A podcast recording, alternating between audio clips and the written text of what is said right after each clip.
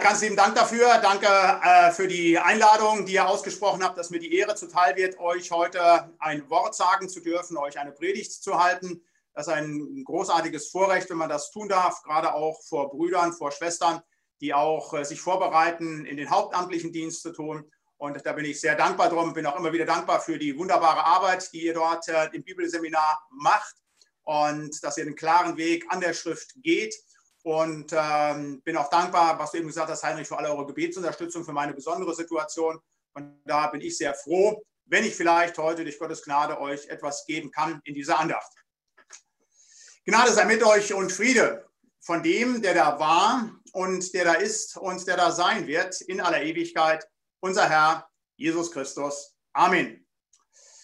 Liebe Studenten, liebe Dozenten, liebe Teilnehmer an dieser Online-Predigt, ich hatte Heinrich einige Vorschläge zugeschickt äh, und er hat dann entschieden, ähm, welchen Text ich euch auslege. Es gab längere, kürzere Texte und er hat sich für einen ganz kurzen Text entschieden, für einen Glaubenstüff und zwar ausgehend von einem Wort aus 2. Korinther 13, Vers 5.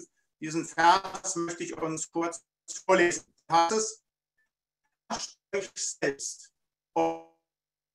Prüft euch selbst. Lese noch einmal. Erforscht euch selbst, ob ihr im Glauben steht. Prüft euch selbst. Amen. Wir wollen kurz still werden, noch einmal beten. Ja, lieber Herr Heiland, unter dieses Wort wollen wir uns heute Morgen stellen. Unter dieses Wort aus dem zweiten Korintherbrief, das uns dazu aufruft, uns zu prüfen, ob wir denn im Glauben stehen, ob alles in Ordnung ist, ob die Dinge im Verhältnis mit dir laufen oder ob da Dinge sind, die wir vielleicht nacharbeiten müssen. Und wir wollen dich jetzt bitten für die Auslegung, für die Predigt über diesen Vers um deinen Segen, dein Mitgehen dass wir etwas mitnehmen können aus dieser Predigt, aus dieser Andacht. Dazu brauchen wir dein Geleit und deine Führung. Und so wollen wir dich alle miteinander bitten, Herr, segne du selber das Reden und das Hören deines heiligen und lebendigen Wortes an uns allen. Amen. Erforscht euch selbst, ob ihr im Glauben steht, prüft euch selbst. Ich habe diese Andacht, diese Predigt überschrieben, Glaubenstüff und möchte solch einen Glaubenstüff mit euch machen. Ihr alle kennt sicherlich den TÜV, Techni den Technischen Überwachungsverein, die Institution, die eben schaut, ob unsere Autos in Ordnung sind. Beim Neuwagen nach drei Jahren, aber dann alle zwei Jahre müssen wir mit dem Auto zum TÜV und dann kommt ein Prüfer und der checkt dann ganz unterschiedliche Bereiche an unseren Fahrzeugen durch. Also sind die Bremsanlagen in Ordnung? Da wird geguckt nach dem Licht. Da wird geschaut in dem Motor, ob der dicht ist, ob die Dinge funktionieren. Da wird auf das Reifenprofil, den Zustand der Reifen geguckt, da wird die Karosserie auf ihren Durchrostungszustand geprüft, also viele, viele unterschiedliche Dinge. Und es kann sein, bei so einem TÜV, wenn man mit dem Auto da ist, dass die Bremsen tiptop in Ordnung sind. Die hat man gerade vor einem halben Jahr machen lassen. Dass die Lichtanlage hundertprozentig funktioniert, aber dass beispielsweise die Reifen abgefahren sind.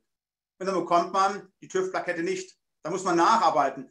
Da muss man in die Werkstatt. Da muss man schauen, dass man das Fahrzeug wieder in Ordnung bringt. Wenn ich jetzt mit euch einen Glaubenstüv mache, dann kann ich ja nicht irgendwie jetzt virtuell per Internet mit so einem Glaubometer gucken und checken, ist dann bei dem oder bei derjenigen alles in Ordnung? Wie sieht es denn aus mit der Buße? Wie sieht es denn aus mit der Heilsgewissheit? Nein, ihr selber seid heute die Glaubenstüv-Prüfer. Ich gebe euch nur Kriterien an die Hand, diese Andacht, den von diesem zweiten Korintherwort, von dem ihr aus euch prüfen sollt, in eurem Glauben, ob denn alles in Ordnung ist wird es sicherlich bei der einen oder anderen Stelle so sein, wo man sagt, da machen wir aber den ganz dicken Haken dran. Hier ist alles in Ordnung. Richtig gut. Aber vielleicht wird der Herr euch auch bei diesem Glauben, wo der Mangel bei euch liegt, ein kleinerer oder vielleicht auch ein ganz, ganz tiefer. Und da, wo das passiert, wo ihr merkt, hier ist etwas nicht in Ordnung, da möchte ich euch bitten, dass ihr dem nachgeht. Dass ihr einfach euch bei Gott neu in die Werkstatt begibt. Ich sage das mal in diesem Bild, dass er euch neu reparieren lässt, damit euer Glauben richtig funktioniert. Der Glaubenstüff, ich werde euch acht Prüfkriterien an die Hand geben, jeweils kurz etwas dazu sagen und dann schaut ihr, wie das bei euch aussieht. Diese acht Prüfkriterien sind erstens die getroffene Entscheidung, zweitens die persönliche Sündenkenntnis, drittens das geistliche Wachstum, viertens der aktive Dienst, Fünftens das gehorsame Leben. Sechstens die echte Demut. Siebtens die selbstlose Liebe. Und achtens die felsenfeste Heilsgewissheit. Ausgehend von diesen acht Prüfkriterien möchte ich euch bitten, dass ihr euch selber erforscht, ob ihr im Glauben steht und dass ihr das Das erste ist die getroffene Entscheidung. Das ist ganz wichtig, dass man guckt, habe ich wirklich meine Entscheidung für Jesus getroffen, ja oder nein? Und jetzt werdet ihr vielleicht sagen, hallo, wir sind doch Studenten des Bibelseminars. Damit ist doch diese Frage schon längst obsolet. Wunderbar, wenn es denn so sei. Aber das darf ich euch aus meiner Erfahrung erzählen. Ich erlebe es bei Pfarrer und Pastoren, die ein Theologiestudium, ein Vikariat und Jahrzehnte des Dienstes hinter sich gebracht haben und sich noch nicht für Jesus entschieden haben. Und das ist nicht nur im landeskirchlichen Bereich so, so welches erlebe ich auch im freikirchlichen Bereich. Ich erlebe Pastoren, die im Dienst stehen in einer Gemeinde und die nach außen einen Dienst tun, wo jeder sagt, jawohl, ganz klar im Glauben, der ist ja noch aufgewachsen in einer frommen Familie halt, der hat dann eben sein Studium an der Bibelschule gemacht und der hat schon in so und so vielen Gemeinden gedient und trotzdem ist noch keine Entscheidung für Jesus passiert. Man hat dann so ein bisschen so, durchgemogelt halt, nicht? man ist eben aufgewachsen in den Kreisen man ist immer wieder auch in die Ämter geschoben worden im Predigtdienst, man ist zum Dienst am Wort gerufen worden, all diese Sachen. Aber eine wirkliche Entscheidung hat noch nicht stattgefunden. Diese Dinge haben immer und immer wieder stattgefunden. Auch bei hauptamtlichen Dienern und auch bei Studenten, dass sie sich erst im Studium bekehren. Ich kann euch dann einen Haufen Beispiele sagen. Also zum Beispiel den Gemeindehilfsbund kennt ihr vielleicht. Dr. Pochlovius, der war Theologiestudent und er lädt ihn seine Vermieterin, wo er wohnt, ein zu einer Evangelisation mit Billy Graham und ach, die Frau ist so nett, die tut ihm so viel Gefallen und er geht er zur Evangelisation und er, der am Ende seines Studiums steht, bekehrt sich erst in dieser Evangelisation. Mein Amt hier in St. Martini, Dr. Dr. Hundemann, der hat einen Doktortitel in Theologie, einen Doktortitel in Philosophie und stand schon acht Jahre einer Gemeinde vor. Und dann wird er von der Landeskirche in Bremen auch zu einer Evangelisation von Billy Graham nach Hamburg geschickt, nicht da zu gucken, wie wunderbar das läuft, sondern er sollte einen Bericht verfassen, was das alles für fromme Spinner seien. Und was passiert, dass dieser gebildete intellektuelle Mann da ist? Da schreibt er keinen Bericht, wie furchtbar er ist, sondern er kennt den lebendigen Gott in Jesus Christus, zu dem er bisher noch keine Entscheidung gefunden hat. Große Pastoren, Jochen Müller hier in, in Bremen, der sich im Amt bekehrt. Ich habe einen Bruder, der hat sich, also einen geistlichen Bruder, auch einen Mitbruder, der hat vor vier Jahren seine ganz klare Erneuerung, seine ganz klare Entscheidung erst gefunden im Amt, der jetzt ein richtig brennender Zeuge für Jesus Christus ist. Also ich sage das deshalb so deutlich, das heißt nicht, dass man an einer Bibelschule ist oder Theologie studiert hat, dass man auch schon die Entscheidung getroffen hat, sondern bitte, da müsst ihr euch prüfen. Nach außen hin mögen alle denken und meinen, das ist ja der Vorbild Christ und was der alles schon getan hat. Aber bist du wirklich bekehrt? Ist Jesus Christus wirklich der Herr deines Lebens? Und lebst du diese Entscheidung auch? Das ist ja das Zweite. Das eine ist diese Entscheidung einmal erst getroffen zu haben und dann wirklich auch zu sagen, ja, Jesus ist der Herr meines Lebens, ihm folge ich nach und nicht dem Geld, nicht der familiären Idylle, nicht meiner Gesundheit, sondern die Entscheidung meines Lebens steht. Ich folge Jesus nach. Und das ist die erste Frage, die ich dir stelle, ob das so ist, ob das nicht so ist. Übrigens auch die Bibel spricht davon. Also nicht, dass ich jetzt hier nur Geschichten aus meinem Umfeld erzähle. Apostelgeschichte 19, Ganz interessante Geschichte halt. Ähm, Paulus züchtet das Hochland bei Ephesus halt und da trifft er auf Jünger, auf Jünger. Und dann fragt er sie, habt ihr denn auch den Heiligen Geist empfangen, als ihr gläubig wurde? Da sagen, wir wissen gar nicht, was der Heilige Geist ist. Also auch da wiederum, da muss Paulus sie erst zurüsten und dann kommen sie erst letztlich zur wirklichen Entscheidung zu Jesus Christus. Sie haben irgendeinen Gottglauben gehabt, irgendwie eine Religiosität gelebt, aber wirklichen Glauben hatten sie nicht und eine Entscheidung dementsprechend auch nicht getroffen halt. Und das ist ganz wichtig, das möchte ich euch fragen, ob wirklich eure Entscheidung wirklich getroffen ist, dass ihr wirklich wisst, jawohl, Jesus Christus ist der Herr meines Lebens und ihm folge ich nach und ihm diene ich mit allem, was ich bin und habe. Und zwar zu 100 Prozent ohne Kompromisse. Hast du diese Entscheidung getroffen? Ja oder nein? Das ist übrigens, das weiß man zu beantworten, so wie ich weiß, ich bin verheiratet. Da muss ich auch nicht überlegen, ich weiß, ich habe sie getroffen mit den Konsequenzen, die das für mich bedeutet, dass ich verheiratet bin, mit allem Guten, mit allem Wunderbaren, aber auch mit allen Verpflichtungen, all den anderen Dingen, die dranhängen. Und genauso ist es bei Gott, dass ich das genau weiß oder eben auch nicht weiß. Aber wenn du sie noch nicht getroffen hast, dann bitte, dann ist das das Elementarste von dem, was wir jetzt besprechen hier. Deshalb ist auch das Erste und Wichtigste zu sagen, hast du deine Entscheidung getroffen, ja oder nein? Ein zweites, die persönliche Sündenerkenntnis. Hast du persönliche Sündenerkenntnis? Jetzt werdet ihr als äh, Studenten am Bibelseminar Bonn natürlich sagen, na klar, wir sind alle Sünder. Aber die Frage ist, ist das wirklich nur ein Bekenntnis mit dem Mund, wo er eine dogmatische Richtigkeit nachspricht? Oder ist das tiefe Wahrheit eures Herzens? Weißt du, dass du Sünder bist und bleibst bis zum letzten Atemzug? Ja oder nein? Die Bibel erinnert uns immer wieder daran zu sagen, dass wir das immer wieder vor Augen haben müssen. Bei allem, was wir tun. Wir sind nur Sünder und wir bedürfen als allererstes der Gnade des lebendigen Gottes. Wir brauchen als allererstes das Blut des Heilandes Jesus Christus, das uns frei macht. Insbesondere dann, wenn wir in den Dienst treten.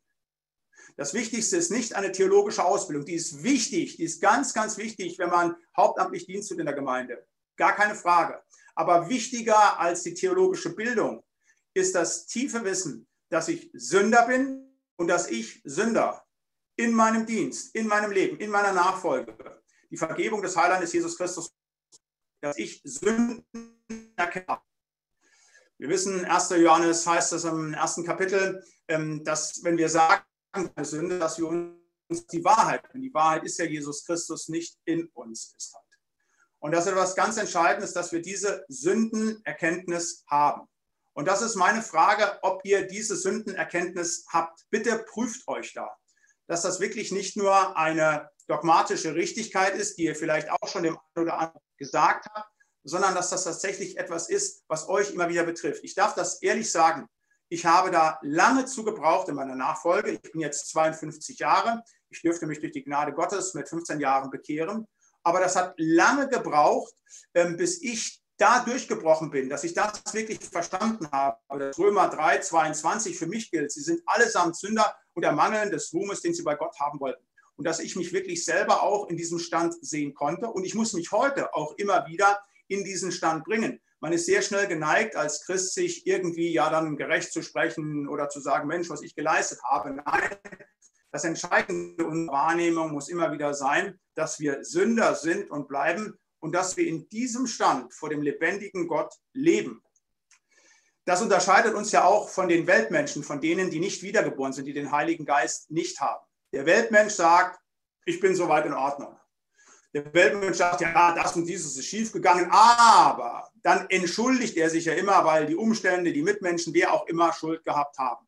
Der Christenmenschen zeigt aus, dass er wieder in sich schlägt und dass er immer wieder seine eigene Sündhaftigkeit bekennt vor dem lebendigen Gott, aber immer wieder auch vor den Menschen, dass er das klar macht. Ich trage auch Mitschuld. Das ist etwas ganz Wichtiges. ich sage das mal ganz praktisch, wenn ihr später eines Tages Verantwortung in der Gemeindeleitung habt und irgendwann da vielleicht hinzukommt und müsst Gemeindezucht üben. Dann sitzt man dann im Kirchenvorstand als Pastor, ist dann vielleicht verantwortlich, sogar vielleicht Vorsitzender des ähm, Vorstandes der Gemeinde halt. Und man muss Gemeindezucht über jemand anderen üben, der gefallen ist, der einen Fehler gemacht hat.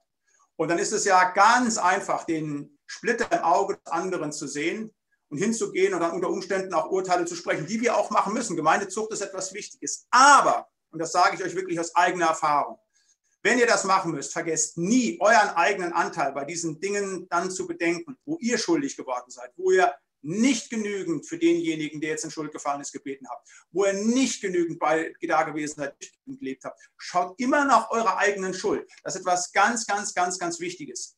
Wehe den Gemeindeleiter, wehe den Gemeinden, wo ihre Verantwortlichen, ihre Hauptamtlichen das aus dem Blick verlieren, dass sie Sünder sind und dass sie vor Gott des Ruhmes ermangeln, den sie haben dürfen. Deshalb prüft euch da bitte, ob ihr persönliche Sündenerkenntnis habt, die euch wirklich klar und deutlich macht, dass ihr vor Gott schuldig seid, ihr das Blut des Heilandes Jesus Christus braucht. Ein drittes, wo wir schauen wollen, was, ob es in unserem Glauben in Ordnung ist, ob die Dinge stimmen, ist das geistliche Wachstum. Geistliches Wachstum. Da heißt es in Epheser 4, lasst uns wahrhaftig sein in der Liebe und wachsen und wachsen in allen Stücken zu dem hin, der das Haupt ist, Christus. Also die Bibel sagt uns deutlich, nicht nur hier im Epheserbrief, dass wir im Glauben wachsen sollen. Das ist zum Beispiel etwas, was äh, Paulus auch den Korinthern vorwirft halt. Im ersten Korintherbrief, im Kapitel lesen wir davon, dass Paulus sagt, Mensch, wo seid ihr denn im Glauben? Ihr seid ja immer noch Babys, ihr müsst immer noch Milch bekommen, ihr seid nicht gewachsen, eigentlich müsstet ihr schon feste Nahrung bekommen. Dieses Bild gebraucht Paulus. Und so ist es, wir müssen wachsen im Glauben. Das heißt, wir müssen uns entwickeln. Es kann nicht sein, dass wenn wir jetzt für meinen Punkt mit 15 zum Glauben kommen, mit 25 immer noch genauso dastehen wie mit 15. Das funktioniert nicht. Funktioniert übrigens auch beim normalen, natürlichen das ist ja auch wichtig, wenn ein Mensch geboren wird. Und die Bibel spricht ja bei der geistlichen Entwicklung von einer Wiedergeburt. Man kommt auf die Welt, man ist quasi geistlich ein Neugeborener. Und so wie man geistlich ein Neugeborener ist und muss dann wachsen, so muss man das, so ist das eben auch bei dem natürlichen Mensch. In Deutschland ist das Gott sei Dank so, dass das streng überwacht wird. Also diejenigen, die vielleicht von euch schon Eltern sind äh, oder das miterlebt haben in der eigenen Familie, wenn heute ein Baby auf die Welt kommt, dann geht sofort los, die, die Untersuchung los. Du hast eine U1, die ist nach vier Stunden, eine U2, also die zweite Untersuchung nach zehn Tagen, eine U3 nach sechs Wochen, eine U4 nach vier Monaten, eine U5 nach acht Monaten, U6 nach zwölf Monaten.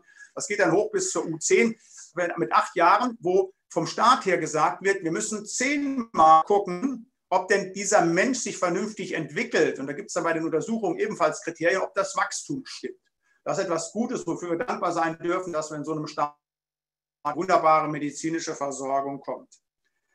Leider gibt es so etwas Standardisiertes im Geistlichen nicht. Aber weil es das nicht gibt, möchte ich heute diese Frage nach eurem Wachstum stellen. Habt ihr Wachstum im Glauben oder habt ihr momentan Wachstumsstörungen? Ihr habt vielleicht einen Anfang gemacht, euch ein Stück weit entwickelt, aber vielleicht habt ihr momentan Wachstumsstörungen. Und ich möchte drei Bereiche ähm, euch vor Augen stellen, wo ihr prüfen mögt, ob ihr da Wachstum hattet in den letzten Monaten. Und zwar sind es die drei L. Ich bin immer so ein Typ, ich kürze immer Sachen ab, dann ist das ein bisschen einprägsamer. Die drei L. Und zwar das Wachstum in der Lehre, das Wachstum in der Liebe und das Wachstum im Loslassen. Lehre, Liebe, Loslassen, die drei L. Jetzt spreche ich zu Bibelschüler am ersten Punkt, da werdet ihr vermutlich sagen können, jawohl, wir haben hervorragende Dozenten, wir haben eine gute Ausbildung hier und deshalb sind wir ja auch am Bibelseminar Bonn. Wir haben Wachstum in der Lehre. Halleluja. Vielleicht ist das sogar eure fruchtbarste Wachstumszeit, die ihr jemals habt. Mir ist das zumindest gegangen, obwohl ich an der Universität studiert habe, wo vieles bibeluntreu war, konnte ich trotzdem in den sechs Jahren, wo ich studiert habe, eine Menge mitnehmen und bin gewachsen in der Lehre, dass ich Dinge tiefer verstehen konnte durch Griechisch, Hebräisch, Bibelkunde. Das war großartig halt. Aber mit der Universität ist es nicht zu Ende, sondern in der Lehre komme ich immer weiter und bis zum heutigen Tag lerne ich einfach darüber, wie Jesus Christus ist. Es ist ein großes Privileg, einfach Pfarrer zu sein, Pastor zu sein und dafür Geld zu bekommen, um in der Schrift zu studieren. In der Lehre weiterkommen, das heißt, tiefere Erkenntnis über die Wahrheit Gottes haben. Du wirst da nie zu Ende mit sein mit der Lehre, mit der Erkenntnis über Gott ist es so wie mit dem Schwimmen im Ozean. Wenn du in Frankreich in den Atlantik springst und willst nach Amerika rüberschwimmen, dann kannst du so viel Strecke hinter dich bringen, wie du willst. Dann kannst du feststellen, hey, ich bin jetzt zwei Kilometer von der französischen Küste entfernt gekommen. Da kannst du darauf gucken, was du hinter dich gebracht hast. Du kannst aber auch nach vorne gucken, wirst sehen, wie groß der Atlantik noch ist. Genauso ist es mit der Theologie, mit der Lehre.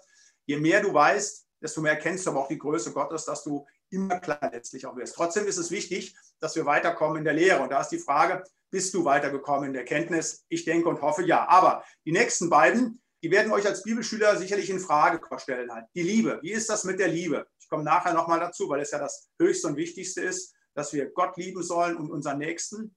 Und da ist die Frage, bist du gewachsen in deiner Liebe oder bist du ein Stück weit verhärtet? Bist du weitergekommen in der Liebe? Ist deine Liebe in den letzten Monaten größer geworden zu Gott und zu den Mitmenschen? Ja oder nein? Und da prüf dich bitte ganz, ganz intensiv. Wir kommen beim vorletzten Punkt noch einmal darauf zurück. Aber das ist die Frage, bist du in der Liebe gewachsen? Und dann das im Loslassen. Nachfolge Jesu Christi funktioniert nur dadurch, indem wir loslassen. Könnt ihr nachlesen im ersten Gründerbrief im siebten Kapitel. Wir sollen leben, wir sollen haben, als hätten wir nichts. Je stärker und intensiver du Jesus nachfolgst, je mehr der Heiland für dich wichtig wird, desto mehr wirst du diese Welt wohlfassen. Mit all ihren Richtigkeiten, mit all ihren Gesetzen, mit all den Freuden, Reichtümern und Sorgen. Loslassen.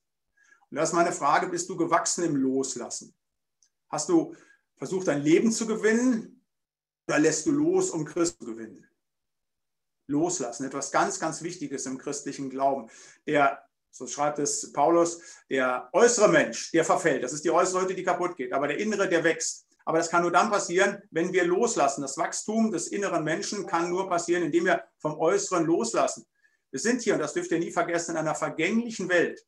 In 80 Jahren gibt es uns alle nicht mehr. Die Häuser, die wir gebaut haben, die Rehböcke, die ich dort geschossen habe, die hat dann meine Tochter in die Mülltonne geschmissen, alles alles nicht mehr, alles vorbei. Das, was jetzt wichtig ist, loslassen. Etwas ganz, ganz Wichtiges. Und da ist meine Frage an euch. Habt ihr Wachstum gehabt in den letzten Zeit in diesen drei Bereichen, in der Lehre, in der Liebe, im Loslassen? Und ich möchte es euch, ich sage es bewusst, in aller Schärfe sagen. Wachst im Glauben. Prüft euch da, ob ihr Wachstum habt. Und wenn nicht, neu in die Buße gehen, neu ins Bibellesen gehen, neu den Herrn bitten, dass er euch Wachstum schenken möge. Ein vierter Punkt, der aktive Dienst. Habt ihr aktiven Dienst im Reich Gottes? Und zwar ein Dienst, der eben auch sichtbar ist, der Frucht bringt. Früher fragten die alten Brüder in den Freikirchen oder auch in den Brüdergemeinden, wenn Leute zum Predigtdienst kamen oder auch wenn sie Hauptamtliche wurden, halt drei Fragen. Hat er Gnade? Hat er Gaben? Hat er Frucht? Hat er Gnade? Hat er Gaben? Hat er Frucht? Hat er Frucht? Und das ist eine wichtige Frage für einen gläubigen Menschen. Hat er Frucht? Und das möchte ich dich fragen. Hast du Frucht deines Glaubens? Kommt da was bei rum? Ist da etwas, was tatsächlich passiert? Die Bibel spricht da eindeutig von, die Bergpredigt. Jesus Christus sagt in Matthäus 7, jeder Baum, der nicht gute Früchte bringt, wird abgehauen und ins Feuer geworfen. Darum an ihren Früchten sollt ihr sie erkennen. Es werden nicht alle, die zu mir sagen, Herr, Herr, in das Himmelreich kommen, sondern die den Willen tun des Vaters im Himmel. Den Willen tun meines Vaters im Himmel. Das ist Frucht. Ich möchte das hier direkt sagen. Frucht ist jetzt nichts ähm, quantitatives, messbares, dass man so sagen kann, ja, Frucht habe ich nur dann, wenn sich durch meinen Dienst pro Jahr drei Leute bekehren oder wenn das Spendenaufkommen in meiner Gemeinde höher wird oder wenn ich so viele Arbeitsstunden bei uns beim Neubau des Gemeindehauses abgeleistet habe. Also sagen, das können wir nicht quantifizieren. Ähm, Frucht ist etwas, das wissen wir, das ist ein geistlicher Bereich, den wir häufig gar nicht mitbekommen. Aber die Frage ist, haben wir Frucht. Das heißt, tun wir den Willen Gottes, der dann manchmal über Jahrzehnte, Jahrhunderte versetzt Frucht bringt. Aber das ist eine Frage zu sagen. Habe ich die Samen ausgesät, was immer daraus wird? Das ist unsere Aufgabe. Da ist meine Frage, hast du aktiven Dienst? Bringst du Frucht in deinem Leben? Und auch da möchte ich ein Stück weit äh, euch so ein bisschen mal ein bisschen runterbrechen, äh, äh, so mit Erwartungen weil ich in der Seelsorge auch mit hauptamtlichen Brüdern, dass manche Leute nach Jahrzehnten des Dienstes verzweifelt sind darüber, weil sie vermeintlich keine Frucht hätten. Die arbeiten wirklich und tun den Willen des Vaters im Himmel. Und das ist ja dann Frucht. Aber sie sehen keine Ergebnisse. Ich sage immer, wir leben nicht, äh, äh, wir arbeiten nicht ergebnisorientiert, wir arbeiten auftragsorientiert. Und den Auftrag ausfüllen, das ist unsere Frucht. Nicht die Ergebnisse sehen. Es gibt Leute, die sehen ihr ganzes Leben keine Frucht, die sie selber gebracht haben, aber sind unfassbare Diener und aktiv im Dienst. Also ich möchte mal ein Beispiel sagen aus der Bibel. Ähm, ich hoffe, ihr wisst alle, wer den Römerbrief geschrieben hat. Jetzt, dass ihr da, ich weiß gar nicht, 50 Leute zugeschaltet sind, alle rufen, ja klar, der Apostel Paulus, ja, der Latze stellt ja Fragen, da muss ich sagen, nein, das stimmt nicht, der Apostel Paulus war es nicht. Der Apostel Paulus hat den Römerbrief konzipiert, er hat ihn auch diktiert, aber der, der ihn geschrieben hat, und das sagt uns die Bibel in Römer 16, 22, das ist der Tertius gewesen. Kennt normalerweise kein Mensch, nur derjenige, der wirklich tief in der Bibel ist, Tertius. Steht dass ich, Tertius, der ich euch diesen Brief geschrieben habe, grüße euch in den Herrn. Tertius hat es geschrieben. Tertius, das wissen wir vom Namen, ist ein Sklave gewesen, ein Sklave, der vermutlich irgendwie das Schreibhandwerk erlernt hatte. Das konnten damals nur ganz, ganz wenige Leute. Und er hat quasi für Paulus diesen Brief dann zu Papyrus gebracht. Er hat geschrieben, nochmal, Paulus hat ihn konzipiert, er hat den Heiligen Geist gehabt, aber es gab eine Schreibmaschine, ich sage das jetzt mal so ein bisschen despektierlich, das ist der Tertius gewesen.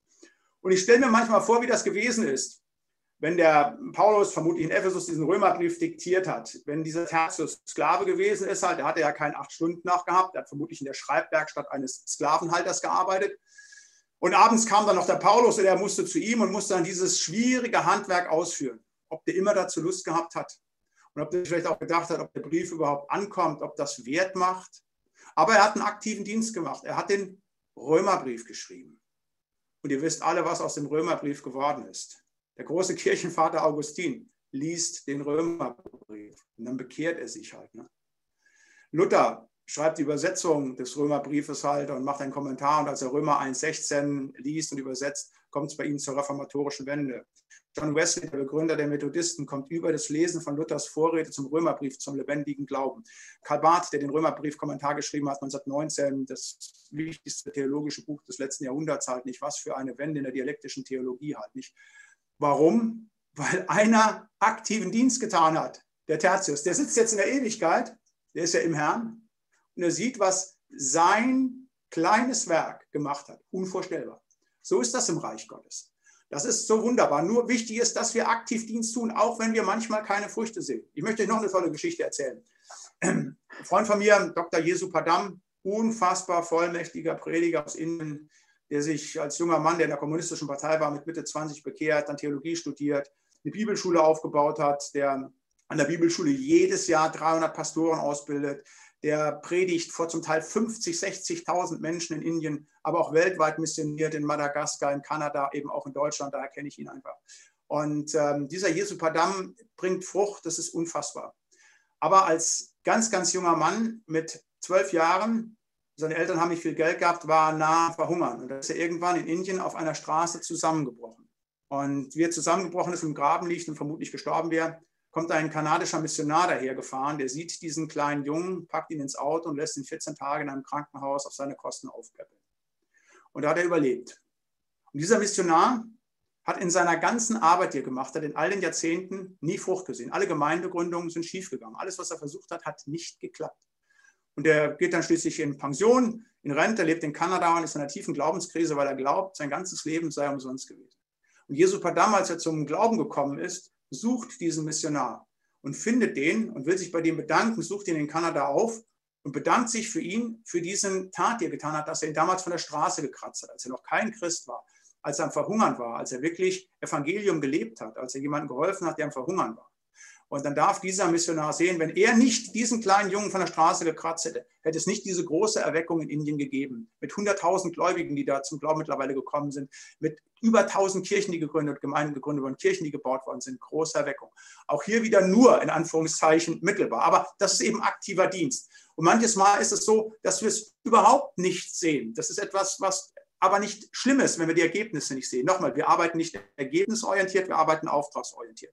Wichtig aber ist, dass wir im aktiven Dienst stehen, dass wir den Willen des Vaters tun, wie das heißt, wie es in Matthäus 7 heißt. Und da möchte ich dich fragen, prüf dich da. Hast du aktiven Dienst, dass du wirklich den Willen des Vaters auch tust und dass du dich einbringst ins Reich Gottes mit deinen Gebeten, mit deinem aktiven Zeugnis, mit deiner Mitarbeit in der Gemeinde, wo du gerufen bist, etwas zu tun. Hast du aktiven Dienst? Ein nicht dienender Christ ist ein Widerspruch in sich selber. Dann stimmt etwas nicht. Ein fünftes, hast du gehorsames Leben?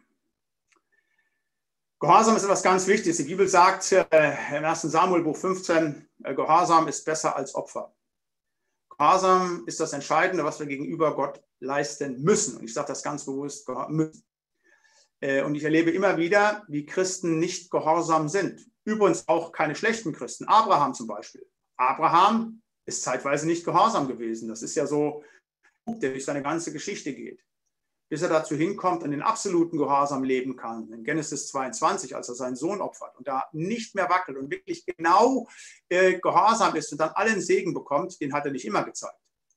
Abraham ist ungehorsam, als er aus Ur in Chaldea gehen soll. Gott sagt ihm, geh weg aus deinem Vaterstadt und von deinem Vaterhaus. Was macht er? Er schleppt seinen Vater Terach mit und schleppt seinen Neffen Lot mit. Aber Gott sagt, klar, die sollst du verlassen. Die sollen nicht mit. Der Vater behindert ihn letztlich, dass sie nicht weiter können und in Haran lange fest. Er kann nicht ins gelobte Land kommen. Und als er schließlich mit Lot im gelobten Land ankommt, stellen die fest, hey, das Ding ist hier für uns zu klein. Und da kommt es zu Streitigkeiten, die müssen sich trennen und Lot muss runter nach Sodom und Gomorra und was aus ihm dann geworden ist, das wissen wir ja in unguten Entwicklungen halt. Aber da ist Abraham ungehorsam. Abraham hat auch nicht den Auftrag, Ägypten zu verlassen, als die, äh, ähm, äh, das gelobte Land zu verlassen, als die Hungersnot da ist. Doch, aber er verlässt es. Er ist nicht treu die Hungersnot kommt, geht er nach Ägypten. Und da kann man sagen, Mensch, der ist ja so reich geworden, so wunderbar. Ja, aber was nimmt er mit in all seinem Reichtum halt nicht? Dann nimmt er die Hager, die Mark mit, das ist ja die ägyptische Mark, die konnte er da erwerben, weil er so viel Geld hat. Und Und was das familiär für Probleme gegeben hat, das wissen wir alles. Warum? Er war ungehorsam. Und das versteht Abraham.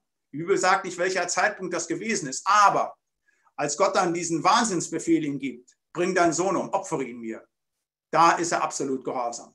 Und als er diesen absoluten Gehorsam zeigt, da wird er mit allem gesegnet. Da sagt Gott, weil du das getan hast, weil du meiner Stimme gehorcht hast, deshalb wird dir alles überreichst gegeben.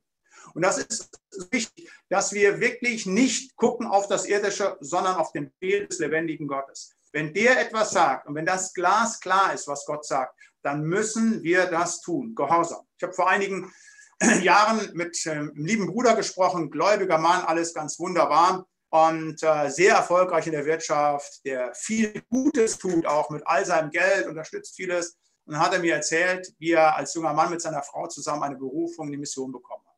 Und erzählt ganz knallhart, eindeutig, wie der Ruf deutlich war mit allem waren.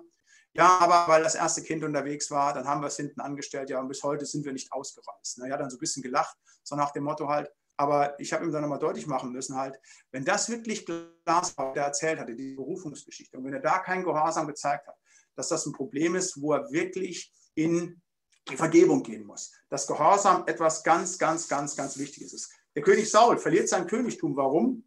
Weil er nicht gehorsam ist. Der König Saul geht hin und vollstreckt den Bann an den Amalekit. Der macht etwas ganz Humanistisches, wie auch sagen würden, ja, das ist doch vollkommen richtig. Da lässt er das Beste überleben aber Gott sagt, du musst den Bann vollständig vollstrecken. Könnt ihr nachlesen, 1 Samuel 15. Und deshalb wird das Königtum genommen. Das ist wichtig, dass ihr gehorsam seid. Zu 100 Prozent. Da keine Kompromisse machen. Ob das nun der Frage geht dahin, wo ich bin, die und die Gemeinde und die und die Ecke. Oder wenn Gott dir sagt, diesen Menschen zu heiraten. Oder wenn er dir einen Auftrag irgendetwas zu tun. Wenn du es klar verstanden hast, was der lebendige Gott dir sagt, dann gibt es nur eins. Gehorsam den Weg gehen. Ein sechstes. Hast du echte Demut? Auch da prüfe dich selber. Das wisst ihr alle, die in der Bibel zu Hause sind, wie wichtig die Demut ist. 1. Petrus 5 und an anderen Stellen heißt es immer wieder, dass Gott den Hochmütigen widersteht, aber dass er den Demütigen Gnade gibt. er fordert uns auf, dass wir uns demütigen unter seine gewaltige. Ich mache es häufig so, dass wenn ich Menschen begegne, im Gegenüber, dass ich da so vier Fragen abchecke. Also es kommen relativ viele Leute zu mir in die Seelsorge zum Teil auch, weil wir eine große Internetgemeinde haben von auswärts. Und ich checke dann immer vier Fragen ab. Die erste Frage ist, bist du wiedergeboren, ja oder nein? Das war quasi die erste Frage, die ich euch auch gestellt habe. Wenn diese Frage mit Nein beantwortet wird, dann muss ich mit diesen Menschen erstmal über die grundlegenden Dinge des Glaubens sprechen. Dann brauche ich die zweite, dritte und vierte Frage nichts zu stellen. Bist du wiedergeboren? Ja oder nein? Wenn die Leute dann freundlich sagen Ja oder ich stelle das direkt fest, halt nicht, das ist ein Bruder, das ist eine Schwester, dann kommt die zweite Frage. Ist eine Aufgabe Reich Gottes klar? Haben wir eben gesprochen. Ist deine Aufgabe im Reich Gottes klar, dass ich Leute dann frage, hey, was ist dein Job? Was musst du tun? Was ist momentan für dich dran? Und wenn die Leute da sagen, ganz klar, ich habe meine Aufgabe, ich bin Chorleiter, ich mache in der Jugendarbeit mit, ich habe dieses und jenes, wunderbar. Dann kommt meine dritte Frage. Bist du brennend bei deinem Dienst? Die eine Sache ist ja zu sagen, ich habe einen Dienst, dann übe ich den Dienst. Das erlebe ich leider über Landeskirche wie in den freien Gemeinden. Da gibt es Leute, die tun Dienst, aber nur so eben, wie die Pflicht ihnen das abverlangt. Da wird natürlich dann, wenn man Chorleiter ist, pünktlich dann der Chor eröffnet halt, aber wenn er mal irgendwie Gelegenheit ist, ausfallen zu lassen, weil drei dafür Leute nicht kommen, dann lässt man mal die ganze Stunde ausfallen. Man betet auch nicht intensiv für die Mitglieder im Chor, all diese Dinge halt nicht. Es ist so ein Dienst, den man gerade so tut, dass nach außen alles in Ordnung ist, aber von dem man selber, hey, hier könnte ich viel, viel, viel, viel mehr machen. Wenn es mein Hobby wäre, mein auf die Jagd laufen oder mein Surfen gehen oder Skifahren, ja, da würde ich mich ganz anders investieren, da wäre ich viel stärker drin. Aber den Dienst tue ich gerade, wie es nötig ist, dass ich gerade so über die Hürde drüber komme. Aber das will Gott nicht. Gott will, dass wir brennend sind, dass wir brennend sind in dem, was wir tun. Selbst wenn wir dann manchmal verglühen, wenn quasi wir dann ausgepowert sind, da kriege ich manchmal so einen Hals, wenn ich schon mitkriege, wenn die Leute sagen, oh, Burnout, Burnout, Burnout. Ich sage immer, lieber verbrennen als verrosten. Die meisten Leute, die vom Burnout anfangen zu sprechen, die haben noch nie richtig gebrannt. Und es geht um das Reich Gottes. Und wenn du verstanden hast, was Jesus Christus für dich getan hat, dann muss dir kein Pastor aus Bremen erzählen, dass du zu brennen hast. Dann ist das ein Automatismus. Der Heilige Geist wird ja als Feuer bezeichnet. Wir gehen ja auf Pfingsten zu in dieser Woche, also sagen. Und wenn der richtig brennend in dir ist, dann knallt das ab Wenn du in einer Gemeinde bist, wo viele Leute drin sind, da klingelt morgens um 4 Uhr beim Pastor die Tür, da sagen die, hey, was können wir denn machen? Wo ist denn unsere Aufgabe? Wo ist denn unser Dienst halt? Nicht? Und wenn sie es dann tun, dann hauen die richtig rein. Und das ist wichtig, das ist gefordert. Bist du brennend in deinem Dienst? Das ist die dritte Frage. Aber ich wollte ja zur vierten Frage kommen. Vier Fragen kläre ich ab. Also erstens, bist du wiedergeboren? Ja, nein. Zweitens, hast du einen Dienst im Reich Gottes? Klar. Ja, nein. Drittens, ist, bist du brennend in deinem Dienst? Dann sagen Leute auch ja. Wunderbar, Halleluja, wenn die das sagen. Ich bin wiedergeboren. Wunderbar, ich habe einen Dienst. Und wunderbar, ich bin auch brennend. Dann kommt meine vierte Frage. Ist dein Hochmut unter Kontrolle? Bist du demütig? Der Widersacher schießt Leute auf allen vier Ebenen ab. Der bringt Leute erst gar nicht dazu, dass sie wiedergeboren sind. Der hält sie vom aktiven Dienst ab. Der macht es, wenn sie im aktiven Dienst stehen, dann so, dass sie nicht brennend sind. Aber wenn die Leute dann wirklich richtig, richtig, richtig brennend sind, wenn alles sonst von den ersten drei Punkten in Ordnung ist, dann kommt etwas, was mit die schlimmste Verführung ist. Dass der Widersacher dich hochmütig wird. Dann setzt er sich hier oben hin, bildlich gesprochen, und flüstert dir ins Ohr, du bist ein ganz toller Fahrer. Du bist viel stärker und mutiger als andere halt nicht. Du, du, du. Und dann fängt man an. Und dann guckt man auf seine Klickzahl. Und dann geht man hin und schaut ins Kollektenbuch. Wie waren denn früher die Kollekten und wie haben sie sich in meinem Dienst entwickelt halt? Und man bildet sich etwas darauf ein. Ich merke, ich spreche hier so ein Stück weit von mir. Ich habe mal in meiner alten Gemeinde im Siegerland, wo ich war, zehn Jahre, eine Predigt über Demut gehalten. Und als ich diese Predigt gehalten habe, dann war ich, habe ich Mittag gegessen und dann habe ich meine Eltern angerufen, wie ich das mal mache. Und ihr müsst wissen, meine beiden Geschwister sind auch Pfarrer. Und dann fragt meine Mutter so, Olli, wie war es denn? Und es war wirklich ein großer Gottesdienst. Und dann habe ich zu meiner Mutter gesagt, noch einmal, an dem äh, Tag hatte ich über Demut gepredigt. Ich sage, Mutter, du kannst ja mal die anderen beiden anrufen und fragen, wie viel die in der Kollekte hatten. Dann ziehst du das zusammen und multiplizierst das mit 10 und dann ist es immer noch weniger, als was wir hatten. Das ist zum Thema Hochmut und Demut. Dort widersteht dem Hochmütigen. Und das ist eine schlimme Gefahr, gerade auch, ich sage das jetzt mal für die Leistungsträger unter euch die, die wirklich gut sind, die aber auch wissen, dass sie gut sind und die das auch von der Gemeinde gespiegelt bekommen. Bleibt immer in der Demut. Und wenn nach der Predigt zu euch einer kommt, wenn ihr Predigtdienst sagt und sagt, es war so eine tolle Predigt, dann gebt es sofort, dem ihr zu verdanken habt, Jesus Christus, und macht es nie an euch fest. Und bittet Gott immer wieder um Demut, dass ihr ein demütiges Herz habt. Das ist etwas ganz Wichtiges. Habt ihr echte Demut. Ihr könnt sechs bis fünf Punkten, die ich schon gesagt habe, sagen Haken dran, Haken dran. Aber wenn ihr keine Demut habt, macht ihr das andere kaputt und tretet es letztlich um. Echte Demut als sechstes. Als siebtes, wir haben so den vorletzten Punkt, so langsam kommt es jetzt zur Landung, aber nicht weniger wichtig, die letzten beiden Punkte. Hast du selbstlose Liebe? Ich habe das eben schon angesprochen, bei dem Wachstum bist du in der Liebe gewachsen. Und ihr alle wisst, wie wichtig die Liebe ist. Jesus gefragt wird, was sei das höchste Gebot? Du sollst Gott lieben von ganzem Herzen, ganzer Seele, ganzer Kraft und deinen Nächsten wie dich selbst.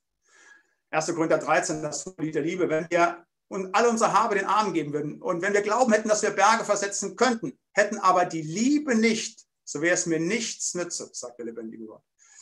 Liebe ist das Entscheidende. Und das ist die Frage, haben wir Liebe? Und zwar wirklich die richtige Liebe.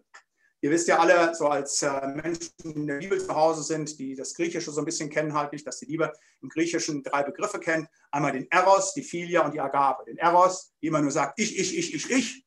Das ist so, wenn der 17-Jährige sich in die hübsche Mitschülerin verliebt, nicht ich will sie haben, nicht und glaubt, das sei irgendwelche, das ist nur der Eros.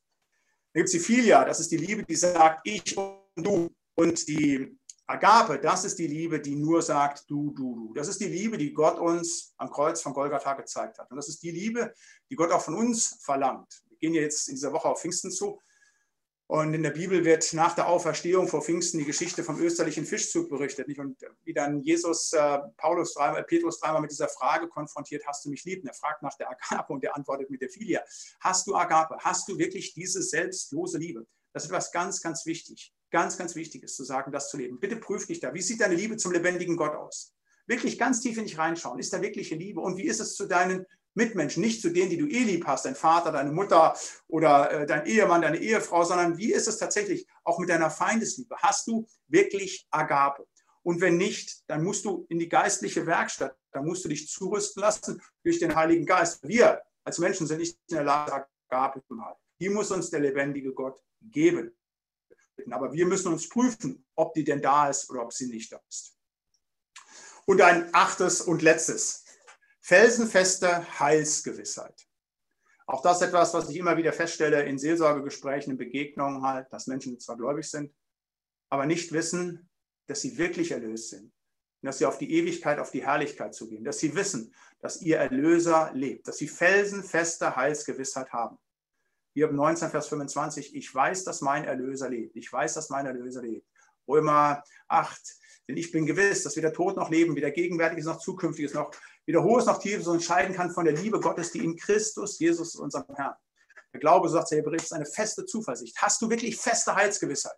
Das ist so wichtig für den Dienst, für den Hauptamtlichen, aber auch für den Ehrenamtlichen. Wenn wir mit anderen Menschen über Jesus sprechen können, ja, wie wollen wir denn überzeugend reden, wenn wir nicht selber felsenfest überzeugt sind davon, dass es einen Gott gibt, dass dieser Gott mich lieb hat, dass dieser Gott mir ewiges Leben schenkt, dass er mich erlöst hat durch sein Vergebungswerk auf Golgatha.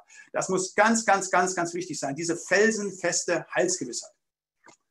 In der Landeskirche musst du dich entscheiden, äh, wenn du Pfarrer wirst, wie du dich ordinieren lässt oder ob du lutherisch oder reformiert oder ob du uniert bist mit einem reformierten Einschlag oder äh, lutherischen Einschlag.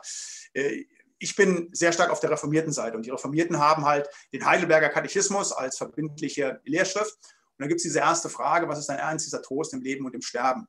Und dann heißt es eben, dass ich mit Leib und Seele im Leben und Sterben nicht mir, sondern meinem getreuen Heiland Jesus Christus gehöre. Und dann heißt es zum Ende, und darum macht er mich auch durch den Heiligen Geist des ewigen Lebens gewiss. Dieser Heidelberger Katechismus, das sind 129 Fragen und Antworten, ist ein wunderbares pragmatisches Lehrbuch, ganz wunderbar. Und den Brüdern damals ist es wichtig gewesen, das als erstes hinzuschreiben, dass das entscheidend ist für die Nachfolge Jesu, diese Gewissheit durch den Heiligen Geist zu haben. Jawohl, ich bekomme ewiges Leben, ich bin geliebt durch den lebendigen Gott, er hat mich erlöst, dass diese entscheidenden Dinge stehen. Und das braucht es. Das braucht es, um getrost leben und sterben zu können. Und das braucht es natürlich auch für den Dienst. Das braucht es insbesondere für Leute, die sich an einem Bibelseminar vorbereiten für den Dienst, der kommt. Felsenfeste Heilsgewissheit. Die wird immer mal wieder angefochten vom Widersacher. Das gehört auch mit dazu. Aber wenn wir merken, wir sind angefochten, das ist so wie der Rost beim Auto, der kommt, da muss man sofort gegengehen. Nicht, dass die Karre irgendwann durchrostet, das Ding zusammenbricht sondern zu sagen, da müssen wir immer wieder gucken. Und der Heilige Geist, der schenkt uns das, dass wir diese Heilsgewissheit haben. Dass wenn wir im Wort sind, wenn wir Buße tun, dann kommt der Heilige Geist zu uns und erzeugt diese Heilsgewissheit, die eben notwendig für die Nachfolge ist. Hast du felsenfeste Heilsgewissheit? Erforscht euch selbst, ob ihr im Glauben steht und prüft euch selbst. 2. Korinther 13,5. Ich habe jetzt diesen Glaubenstipp mit euch gemacht dass ich euch acht Prüfkriterien an die Hand gegeben habe. Die getroffene Entscheidung, die persönliche Sündenerkenntnis, das geistliche Wachstum, der aktive Dienst, das gehorsame Leben, die echte Demut, die selbstlose Liebe, die felsenfeste Heilsgewissheit. Und ich möchte nochmal wiederholen, womit ich eben eingestiegen bin. Bitte prüft euch das, wie das Bibelwort das sagt, ob irgendwo etwas nicht in Ordnung ist. Und wenn ihr feststellt, es ist nicht in Ordnung, dann genau diesen Schritt getan. In die Buße gehen, Gott das bringen, benennen, ihn bitten um Hilfe, um Reinigung, um Behebung des Problems und dann die richtigen Schritte gehen. Und das wünsche ich euch, dass diese Andacht, diese Predigt heute Morgen euch ein Stück weit geholfen hat, euren Glauben neu so ein Stück weit zu erfrischen, neu zu beleben, indem ihr euch, wie gesagt, selber prüft und das Falsche abstellt. Möge unser Herr und Heiland, unser Herr Jesus Christus, euren Glauben, eure Nachfolge segnen. Amen.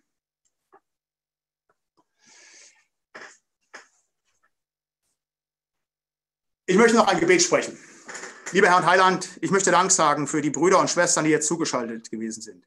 Du kennst und siehst einen jeden Einzelnen und du hast dem einen oder anderen eine klare Ansage für seine Situation im Glauben gegeben. Und da möchte ich dich bitten, dass du ihnen danach gehst, Herr, und dass sie das mit deiner Hilfe und deiner Kraft einfach auch beheben. Ich möchte Dank sagen für die wunderbare Arbeit des Bibelseminars, Herr. Ich möchte Dank sagen, dass du die Dozenten segnen wolltest, behüten wolltest, Herr. Dass du sie immer wieder ganz nah an deinem Wort halten wolltest. Ich möchte dich bitten für die Studenten, die momentan eingeschrieben sind, dass sie viel, viel mitnehmen können für ihr Glaubensleben aus der Zeit dort und dass du sie eines Tages dann in den Dienst stellst, ganz wo auch sein möge, Herr. Segne und behüte du einen jeden Einzelnen. Danke, dass wir uns dir anvertrauen dürfen und danke, dass wir in dir miteinander verbunden sind. Gelobt und gepriesen seist du, der Vater, Sohn und Heilige Geist. Amen. Amen. Amen. Ähm, ich kann dich sehen, Olli, aber ich äh, kann meine Kamera wieder nicht anmachen. Das Problem hatten wir ja vorhin auch schon. Aber das äh, ist ja in Ordnung, wenn die Leute dich sehen. Du hast gesagt, du wärst bereit, noch ein paar Fragen zu beantworten, richtig? Ja, ich trinke noch gerade einen Schluck Wasser und dann geht's los. Alles klar. Ähm, wir machen jetzt Folgendes. Ich äh, versuche mal hier ein bisschen die Fragen zu sortieren, die bei mir eingegangen sind. Die erste Frage, die ähm, die Leute an dich gestellt haben, während du gesprochen hast, haben Menschen mit Burnout nicht eventuell Angst um ihre Erlösung, weil sie Gott Leistungen vorweisen wollen? Das himmlische Konto, das ist, was hier drin steht. Würdest du darauf antworten können und wollen? Ja, also nochmal, es gibt tatsächlich auch Leute und es Pfarrer, die sich wirklich in Burnout kommen. Aber meine Erfahrung, ich sage das jetzt mal rein, nicht ähm, gemessen, sondern gefühlt ist, dass gerade die einen Burnout haben, die sowieso, ich sage mal, relativ wenig tun. Aber es gibt tatsächlich auch das, was hier beschrieben ist, die Leute, die dann tatsächlich Erlösung falsch verstanden haben und glauben, über eigene Werke dann irgendetwas reißen zu können. Und da ist die Gefahr natürlich ganz, ganz, ganz massiv gegeben, dass du dann in solches Ausbrennen hineinkommst. Das ist gar keine Frage. Ähm, es, wie alles falsch Verstandene beim Evangelium, wenn du nicht gerade Gottes allein herauslegst, genau in diese falsche Struktur hineinkommt, wo Glaube dann wirklich in die Gesetzlichkeit rutscht oder in so ein wirklichen eigenes Tun, ist eine ganz, ganz große Katastrophe. Das ist ähm, auch bei, wie gesagt, beim Burnout so, dass Leute dieses falsche Verständnis haben und dann natürlich notwendigerweise überfordert sind, mit den Dingen nicht zurechtkommen. Ähm, das vielleicht mal als Hinweis auch. Ich sage das jetzt mal als jemand, der jetzt 25 Jahre im hauptamtlichen Dienst steht. Pfarrer sein, Pastoren sein heißt für mich mittlerweile, das sage ich auch Leuten, wenn sie mal im Praktikum sind, sage ich, heißt Dinge nicht tun. Ich kann es gar nicht schaffen. Mit den Aufgaben, die sich mir stellen, komme ich mit sieben Tagen, 24 Stunden nicht zurecht. Egal, wie ich mich bemühen würde, selbst wenn ich mit dem Schlafen aufhören würde, am Ende von der Woche müsste ich feststellen, es ist noch ganz viel Arbeit übrig geblieben. Und Dinge nicht zu tun, Dinge nicht so intensiv vorzubereiten, wie ich es eigentlich müsste. Ähm, das liegt in der Natur der Sache. Und da kann man natürlich dann in so eine Überforderung hineinkommen. Aber das ist genau das, dass man sagt, hey, ich arbeite mit der Kraft, die ich habe und Gott muss das Entscheidende tun. Und dieses zu sehen, aus seiner Gnade schaffe ich alles. Aber diese Überforderung, die kann man nicht überfordern. Ich selbst als Mensch ganz, ganz schnell. Und da ist der Pastorenberuf, der Pfarrerberuf natürlich etwas, der dazu auch neigt, dass man sich selber dann auch tatsächlich da reinsetzt. Aber da bewahrt dann letztlich auch Gott einen davor, wenn man das richtig einsetzt. Ja, herzlichen Dank. Das hilft weiter. Ähm, hier sind noch ein paar weitere Fragen. Wie viel Zeit hast du noch? Ich habe Zeit bis kurz nach zwölf, das ist kein Problem. Alles klar, ja, wir sollten aber rechtzeitig Schluss machen. Ich stelle mal die nächste Frage. Ähm, warum sind viele Gemeinden heute liberal? Ist die nächste Frage. Ähm, der Widersacher, der Widersacher kämpft gegen das Wort Gottes. Das ist der erste Hauptkampfplatz, den er tut. Und der Widersacher kämpft zum Teil dann nicht in Monatsfristen, Jahresfristen, sondern über Jahrzehnte und Jahrhunderte. Und äh, von Deutschland sind vor 500 Jahren unglaubliche geistliche Ströme weltweit gegangen. Wenn man mal ein bisschen unterwegs ist in der Welt mit Leuten spricht, die sagen, hey, was wir euch zu verdanken haben, äh, das ist gigantisch. Da wird man zum Teil dann mit, mit, mit, mit Lob überhäuft, wo man ja gar nichts für kann. Aber der Widersacher schießt zurück. Und der Hauptangriffspunkt des Widersachers ist das Wort Gottes.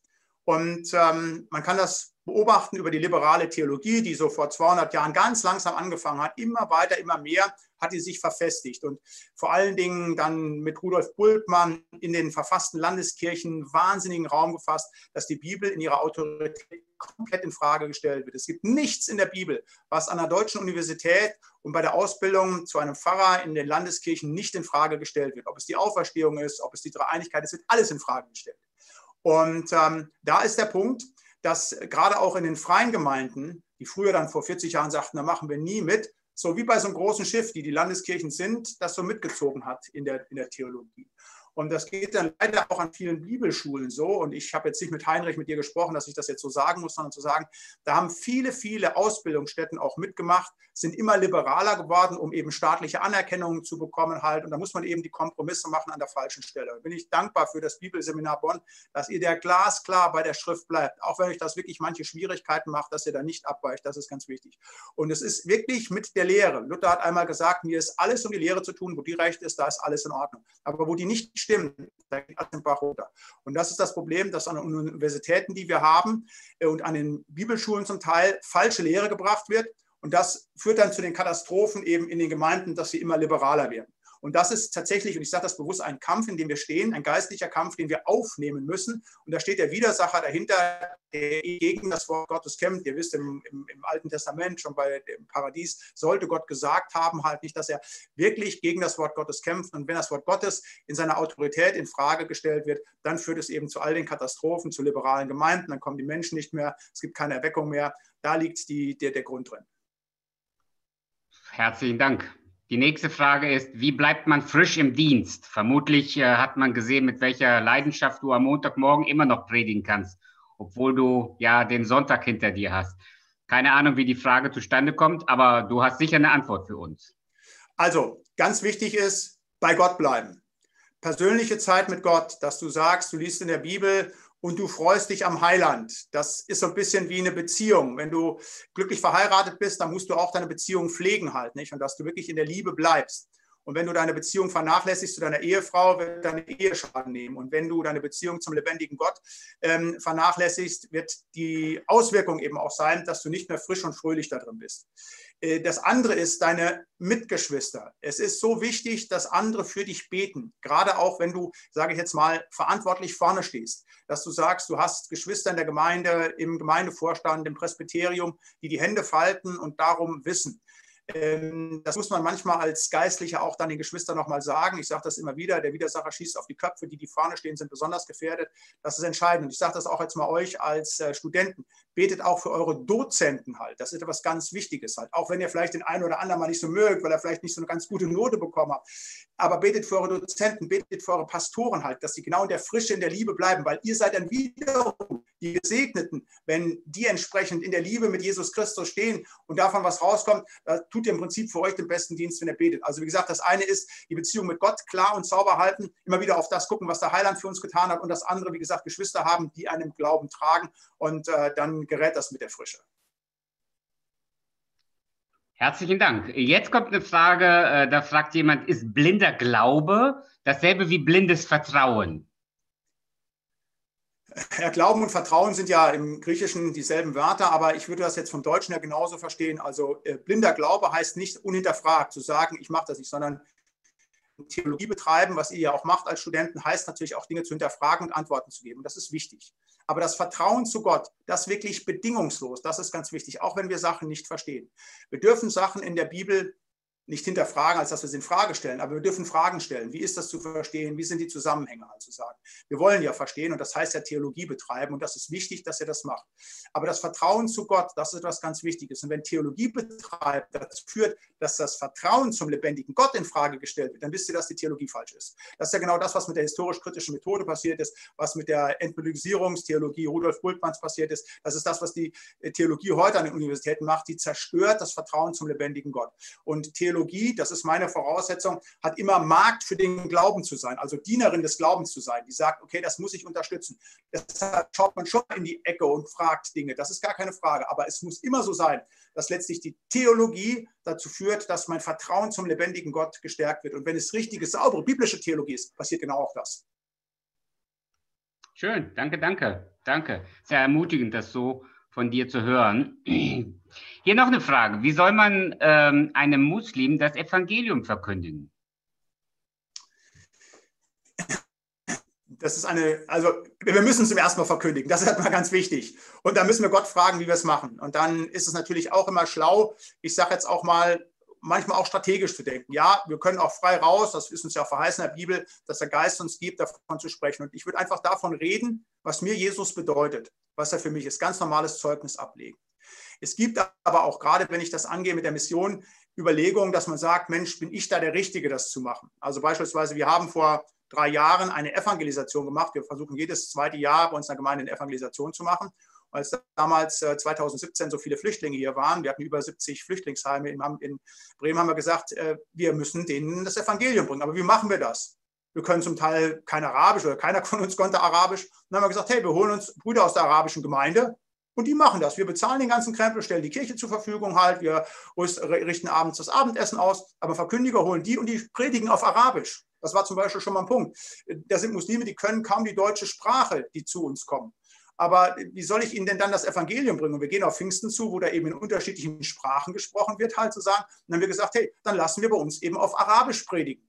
So, da saßen unsere Leutchen dabei, die haben nicht verstanden, wurde dann so ein bisschen versetzt halt, aber eben auch nicht mehr unsere Sache, wie bei der Angeln halt, nicht der Wurm muss ja nicht dem Angler, sondern dem Fisch schmecken. Und dann haben wir das genau auf diese Menschengruppe ausgerichtet. Und das war was ganz Gesegnetes. Es kamen ganz viele Muslime zu uns halt, die dann in der Kirche waren und das Evangelium gehört haben. Wo Menschen äh, Muslime erzählt haben, die Muslime waren und dann zum Christentum gekommen sind, Zeugnisse gegeben haben. Ich sage mal, ich mache auch Evangelisation oder ich darf bei Evangelisation dabei sein. Aber da war klar, das ist nicht der richtige Platz für mich in so einem ähm, strategisch geplanten. Da mussten andere Leute hin, da muss man genau gucken. Aber wenn du selber einem Muslim begegnest, dann, wie gesagt, diesen Tipp, sprech ganz offen von dem, was Jesus dir bedeutet wenn deine Beziehung fröhlich und herzlich und liebevoll ist, dann wirst du auch mit, ich sage mal, nicht den vielleicht den allergeschliffensten Worten oder sowas ein tolles Zeugnis für unseren Herrn und Heiland sein.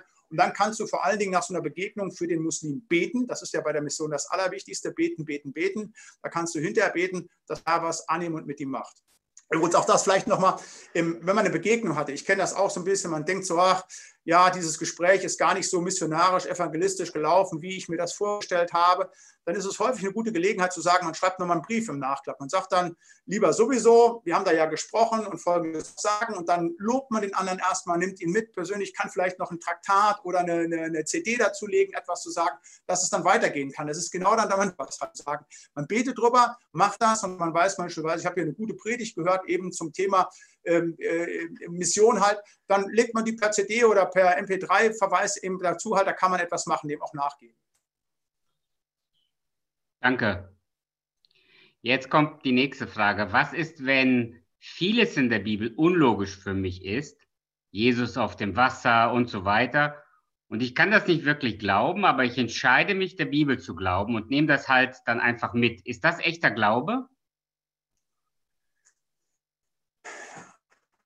Jedem fehlen, der die Frage stellt, wenn das wirklich seine Frage ist, in die Seelsorge zu gehen. Also das ist ganz tief. Zu sagen, ich glaube eigentlich nicht, dass Jesus auf dem Wasser gegangen ist, aber ich will es irgendwie glauben.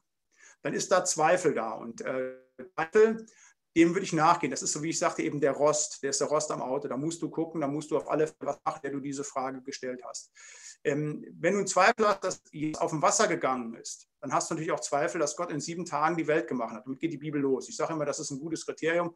Gott schuf Himmel, am Anfang schuf Gott Himmel und Erde. Der erste Satz, den glaubst du oder glaubst du nicht? Wenn du den glaubst, kommst du mit dem Rest der Bibel auch, aber da schon Fehler, dann weißt du, okay, da ist etwas nicht in Ordnung. Und ich kann demjenigen, der die gestellt hat, nochmal nur empfehlen, geh bitte in die Seelsorge. Da brauchst du eine Zurüstung zu sagen, jawohl, denn das muss glasklar sein, dass dieser Glaube da ist, ja, Jesus ist auf dem Wasser gegangen. Jesus hat Lazarus schon vergammelnd zum Leben erweckt. Jesus ist selber auferstanden halt. Das sind die entscheidenden Dinge. Und das muss ganz klar sein, dass das wirklich, und das ist auch eine Entscheidung zu sagen, dass das Glauben ist, wirklich, dass ich das wirklich ganz, ganz tief glaube halt nicht. Und das macht der Heilige Geist in mir. Das kann man nicht über Vernunft, nicht über Intellekt erzielen, sondern das ist dann eine Frage tatsächlich der Seelsorge, nicht des Vermittelns über theologische Inhalte. Das eine ist ja, dass man Theologie vermitteln kann, dass man biblischen Glauben vermitteln kann, aber der Glaube besteht einmal aus der Praxis, dass ich das lebe halt. Und es bringt nichts zu sagen, ich entscheide mich jetzt die Theorie anzuerkennen halt, äh, aber das andere kommt dann nicht. Da muss ich in die Seelsorge. Mhm, vielen Dank. Ähm, kommen wir schließen mit dieser Frage ab. Ähm, die ist mehr so an euch als Gemeinde gerichtet. Eine Frage, die bei mir brennt. Wie geht ihr als Gemeinde mit den einschneidenden Corona-Bedingungen um? Ich habe dies in unserer Gemeinde als sehr belastend erlebt. Erlebt ihr auch bei euch große Angst vor diesem Coronavirus? Ist überzogene Angst nicht übertrieben? Ja, vielleicht kannst du noch mal dazu was sagen und dann schließen ja. wir hier die Fragerunde ab. Also wir haben ähm, nicht so sehr das Problem dass der Angst, aber natürlich der massiven Einschnitte. Und für mich war entscheidend, dass ich gesagt habe, wir lassen nach wie vor den Gottesdienst stattfinden. Das wäre etwas, was ich mir auch nicht hätte verbieten lassen, auch vom Staat nicht zu sagen, sondern dass wir sagen, wir haben dann zwar mit drei, vier Leuten nur, aber den Gottesdienst stattgefunden und haben ihn per Stream übertragen. Natürlich ist das Gemeindeleben momentan sehr stark eingeschränkt. Allerdings ähm, vor dem Hintergrund, dass wirklich Corona eine wirklich bedrohliche Pandemie ist, ähm, soweit ich das zumindest beurteilen kann, ich bin kein Mediziner, aber das, was ich auch erlebt habe, auch von jungen Leuten, die schwere Lungenentzündungen gehabt haben, kann ich diese Maßnahmen nachvollziehen, ähm, zumal sie ja nicht nur die Kirchen oder Glaubensrichtungen betreffen, sondern eben auch die gesamte Gesellschaft, die Wirtschaft, den Fußball, den Sport, alles ist ja davon betroffen. Ja, es hat eine Menge mit Gemeinde gemacht, aber es hat weniger Angst gezeigt, sondern zu sagen, Herausforderung, wie können wir jetzt auch mit dieser neuen Herausforderung Glauben leben? Wir können uns zwar nicht in gewohnter Weise in Bibelstunde, Gebetskreis treffen, aber wir können, Gott sei Dank, so wie jetzt auch hier, neue Techniken nutzen. Wir können neu den Gebetsauftrag finden, den wir haben von Gott. Wir können auch neu Nächstenliebe üben. Also ich habe es beispielsweise in unserer Gemeinde als sehr positiv erlebt, dass als ich dann so nach den ersten zwei, drei Wochen so die älteren Geschwister mal angerufen habe, habe gesagt, Mensch, wenn ihr was braucht, sagt Bescheid, wir kommen vorbei. Ja, haben wir alle schon gemacht. Nicht der hat sich gemeldet, die hat sich gemeldet, die hat mir schon eingekauft. Und da habe ich auf einmal gesehen, hey, da ist äh, trotz dieser schweren Situation was passiert, wo auf einmal in dieser großen Stadt Bremen, wir sind eine Personalgemeinde, wir wohnen so im Umkreis von 30 Kilometer um die Kirche rum, ähm, ganz viel gewachsen auch ist in diesem wirklich miteinander gehen, sich tragen, Solidarität und Gemeinschaft üben. Da bin ich sehr froh drüber gewesen. Ich bete natürlich auch dafür, dass diese Pandemie bald aufhört, einmal weltweit, dass all die furchtbaren Auswirkungen, die noch kommen werden, wirtschaftlich, aber vor allem gesundheitlich eingeschränkt werden. Das andere aber natürlich auch für die Gemeinde, dass es bald zu Ende ist. Aber Angst habe ich nicht, auch in der Gemeinde sehe ich das nicht, zumindest soweit ich das mitbekommen habe, ist eine Herausforderung und Angst und dass das Wunderbare brauchen wir auch nicht zu haben, halt im Wochenpsalm 27, den wir für diese Woche nach Ex-Audio haben, sagt uns ja unser Herr und Heiland halt nicht, wir sollen getrost und unverzagt sein und das dürfen wir auch in dieser Corona-Krise halt, ja, wir stellen uns Herausforderungen, die ernst sind, die müssen wir auch, da müssen wir uns drum kümmern, aber wir müssen uns keine Sorgen machen, schon rechts keine Angst haben, weil er da ist, wir wollen seine Haaren und deshalb getrost und unverzagt nach vorne gehen. Und damit will ich dann auch schließen, ähm, nicht nur als Antwort auf diese Frage, sondern auch für euch in eurer Situation. Nicht wissen, was bei euch als Studenten momentan dran ist, äh, was eure großen, eure kleinen Fragestellungen sind. Ich möchte euch aus diesem Psalm 27 noch einmal zurufen, seid getrost und unverzagt und harret des Herrn und dann werdet ihr erleben, dass ihr mit allen Problemen und Schwierigkeiten fertig werden könnt. Möge unser Herr und Heiland euch segnen. Olaf Latzel. Ganz, ganz herzlichen Dank. Das war so ein erfrischender und mutmachender, aber auch ein herausfordernder Morgen. Ganz herzlichen Dank. Lieber Pastor Olaf Latzel, an dieser Stelle nochmal ganz offiziell von uns als Bibelseminar. Ähm, ich möchte mich bei allen, die zugeschaltet haben, herzlich bedanken. Schön, dass ihr dabei wart. Das Ganze äh, ist erlaubt, ähm, auch nachher hochzuladen auf YouTube. Wir werden das auch nochmal freigeben, sodass das Leute auch im Nachhinein nochmal sich ansehen können. Gebt das ruhig weiter, denn eine solche klare Verkündigung sollten noch mehr Leute hören, obwohl wir heute hier mit, ähm, ich weiß das nicht, mindestens so circa 200, über 200 Leuten dabei waren. Das ist schon eine gute Zahl ähm, für uns. Ja, nochmal vielen Dank. Olaf, ähm, du hast immer noch die Kamera an. Würdest du über uns den Segen sprechen? Das würde ich gerne machen. Äh, dann spreche ja. ich erst noch ein Gebet und spreche dann den Segen. Ja, ich bitte drum. Und dann sind wir hier, ähm, ja, ich sag mal, im Frieden Gottes entlassen. Aber das machst du jetzt hier, indem du den, das Gebet und den Segen sprichst. Lieber Herr Heiland, von ganzem Herzen möchte ich dir Dank sagen für die Gemeinschaft, die wir jetzt unter deinem Wort gemeinsam über das Internet haben durften. Und ich möchte dich bitten, für jeden Einzelnen, der zugeschaltet gewesen ist, um dein ganz persönliches Mitgehen. Du weißt, was vor jedem Einzelnen jetzt steht. Ich möchte dich bitten um deine Nähe, deinen Beistand. Ich möchte aber auch bitten, dass du jeden Einzelnen durch deinen Geist nochmal neu ansprichst, einfach da, wo er vielleicht nacharbeiten muss in seinem Glauben, Herr. Ich möchte dich bitten für das Bibelseminar Bonn, um deine Behütung und Bewahrung in diesen nicht einfachen Zeiten der Corona-Krise, Herr. Möchte ich bitten, Herr, dass du das Bibelseminar weiter segnen wolltest, Herr, und dass du immer wieder Brüder und Schwestern daraus hervorgehen lassen wolltest, Herr, die wirklich dann treue Zeugen deines Evangeliums hier in unserem Vaterland sind. Du weißt, wie nötig das ist und ich möchte dich darum bitten. Möchte ich bitten auch noch einmal für diese Corona-Krise, über die wir gerade gesprochen haben, Herr, du wolltest es schenken einfach, dass alsbald Medikamente gefunden werden, Herr, dass vor allen Dingen in der dritten Welt, wo Menschen insbesondere leiden, da ihnen geholfen wird, Herr. Wir wollen dich aber auch bitten, dass Menschen neu fragend werden nach eben dir auch über diese Krise und in dieser Krise, Herr, und dass du ihnen Begegnung schenkst. So möchte ich jetzt bitten einfach für uns alle um dein Mitgehen, deine Behütung und deine Bewahrung. Der Herr segne dich und behüte dich. Der Herr lasse leuchten sein Angesicht über dir und sei dir gnädig. Der Herr erhebe sein Angesicht auf dich und gebe und erhalte dir seinen Frieden. Amen.